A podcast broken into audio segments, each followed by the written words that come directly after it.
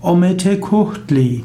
Ometecuhtli gilt als der aztekische Gott der Dualität. Ometecuhtli gilt manchmal auch als einer der zwei Grundenergien.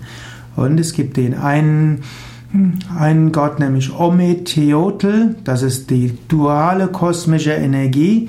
Also, und dieser Ometeotl wird manchmal bezeichnet als derjenige, der zwei Energien hat, nämlich Ometecuhtli und Omekihuatl oder Omesihuatl.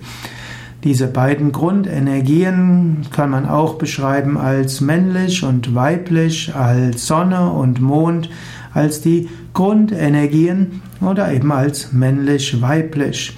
Und so wird manchmal gesagt, dass Omete Kuchtli einer der beiden Aspekte ist. In anderen Aussagen ist Omete Kuchtli eben die, äh, der Gott der Zweiheit selbst.